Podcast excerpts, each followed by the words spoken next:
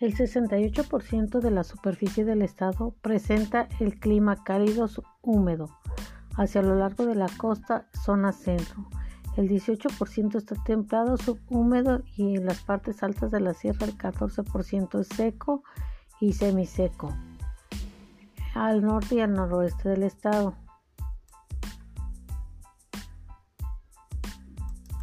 Esto nos da como resultado una temperatura media anual de 20 grados. La temperatura más fría se representa en el mes de enero y las más altas se representan en los meses de mayo a septiembre.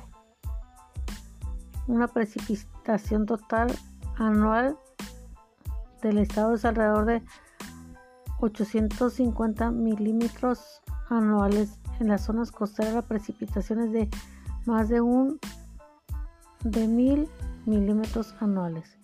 El clima cálido húmedo favorece al cultivo del maíz, caña y azúcar, sorgo, maguey y tequileros entre nosotros.